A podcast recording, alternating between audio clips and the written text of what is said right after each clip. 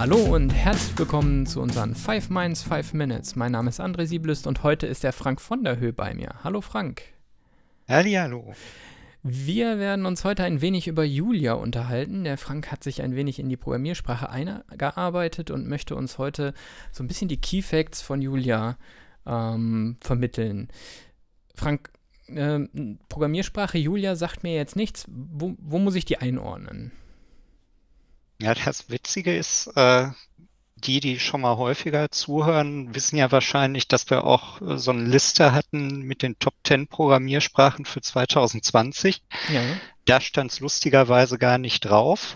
okay. Hat mich jetzt aber einfach so im Arbeitsalltag sozusagen eingeholt, weil wir in einem Kundenprojekt ähm, mit einer Uni zu tun haben. Okay. Und Julia kommt einfach oder Julia kommt einfach aus diesem wissenschaftlichen Umfeld. Und ah. deswegen hatte ich da jetzt persönliches Interesse dran. Okay. Ähm, und wofür ist Julia da? Was macht man damit?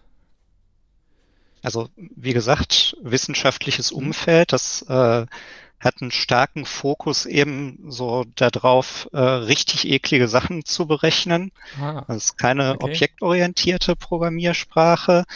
Ähm, unterstützt zwar verschiedene Sachen, ist aber eben schon sehr funktional, ist auch noch eine sehr junge Sprache. Erster Release war 2012. Okay. Und ähm, also man erkennt auch daran, was die Entwickler so sagen, was sie alles vereinen wollten, dass es eben schon diesen starken wissenschaftlichen Einschlag hat. Also die sagen, sie haben im Prinzip die besten Sachen genommen aus C, aus Ruby, aus Lisp, MATLAB, Python, R, Perl. Okay. Ähm, das sind ja alles schon so Dinge, da kommt man jetzt so, äh, wenn man mehr so ein objektorientierter Entwickler ist wie ich, meistens nicht so mit in Berührung. Ja, Python vielleicht schon mal eher, weil es einfach ganz cool ist. Hm? Aber die, die Grundidee bei Julia war einfach, dass sie im wissenschaftlichen Umfeld häufig wohl das Problem haben, dass man erstmal mit sowas wie Python anfängt, einen Prototyp zu bauen, einfach weil es leicht ist und äh, dann schnell gehen soll. Und hinterher kommt es dann aber eben auf Ausführungsgeschwindigkeit an, sodass dann ganz viele Sachen zum Beispiel in C nochmal neu implementiert werden. Okay. Und die Idee bei Julia war jetzt, das zu verheiraten, also was zu schaffen, was ganz einfach zu handhaben ist, aber gleichzeitig auch von der Performance her sehr mhm. weit vorne liegt. Ja, wenn man sich überlegt, da werden ja teilweise, was weiß ich, hunderte von Iterationen durchgelaufen bei so, äh, bei so Berechnungen. Da kann es auch schon mal sein, dass es länger dauert, das glaube ich, ja. Da muss halt also halt dementsprechend gibt es eben auch ganz viele äh, Pakete, die sich mit solchen wissenschaftlichen Rechenaufgaben und äh, das hinterher grafisch darzustellen und so weiter beschäftigen. Ähm, es gibt eben auch, damit man die Sachen, die man schon hat, möglichst gut einbinden kann, die Möglichkeit, direkt irgendwelche C- oder Fortran-Sachen aufzurufen. Okay. Ähm, es gibt einen eingebauten Paketmanager, damit man sich möglichst einfach das ganze Zeug reinholen kann, was man noch so braucht.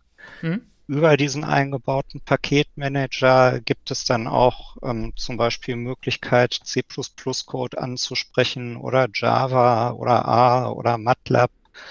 Ähm, das ist eben alles daraus entstanden, dass die Leute, die es erfunden haben, echt Schmerzen hatten mit ihrem normalen Arbeitsalltag, mhm. sag ich mal. Ja, das glaube ich, das glaube ich, ja. Okay. Ähm, jetzt natürlich die nächste Frage: Was brauche ich, um das zu programmieren? Brauche ich irgendwie ein spezielles Betriebssystem oder IDE? Womit arbeite ich da? Das ist äh, sehr plattformunabhängig, hm? gehört ja eigentlich heutzutage schon sozusagen zum guten Ton.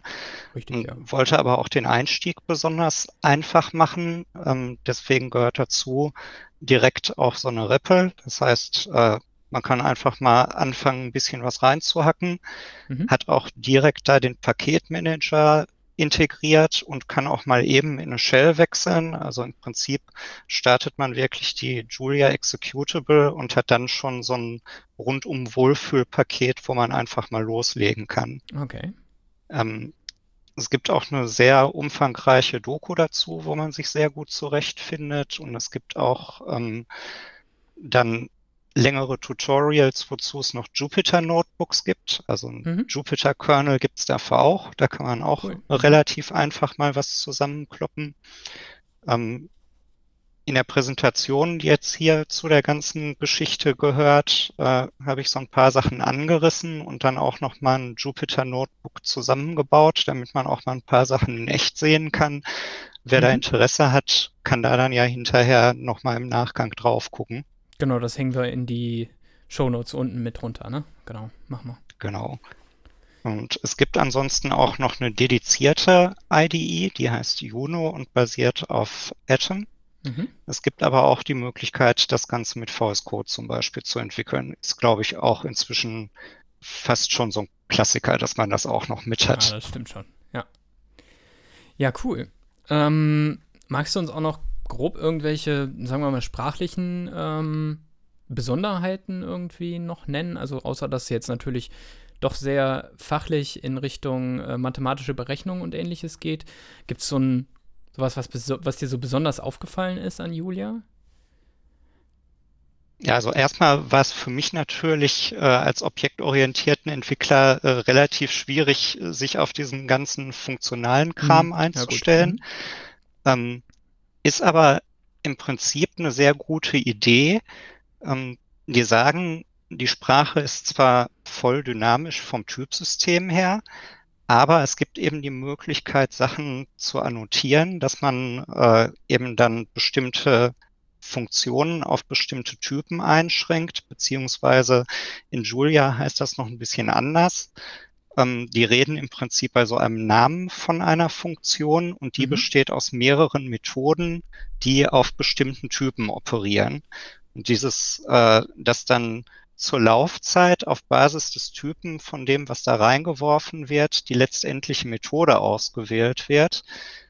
Das äh, ist so das Kernparadigma quasi von Julia. Ah, okay. Also das findet man dann ähm, auch durch den ganzen Code von Julia selbst wieder.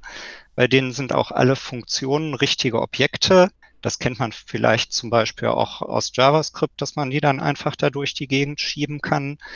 Aber in der REPL zum Beispiel kann man sich dann auch ganz interessant mal diese Sachen anzeigen lassen. Mhm. Da kann man zum Beispiel einfach mal den Plus-Operator reinschmeißen und der sagt dann einem ganz entspannt, naja, das ist eine generische Funktion und die hat 166 Methoden. Okay. Weil halt Plus an ganz vielen Sachen definiert ist, mhm. aber ein Plus funktioniert halt ganz tief unten drin unter der Haube für ein Float anders als für ein Int oder so. Mhm. Und darauf basiert eben ganz viel von der ganzen Sprache. Okay. Ja, ich sag vielen, vielen Dank. Das war sehr interessant und ich glaube, ähm, jeder, der sich mal in die Präsentation mal reinguckt und vielleicht tatsächlich mit ein bisschen äh, mit dem no Jupyter Notebook spielt, dann kommt da auch ganz schnell rein. Vielen, vielen Dank und ähm, wir hören uns wieder, wenn es wieder heißt 5 Minds, 5 Minutes. Tschüss. Ciao.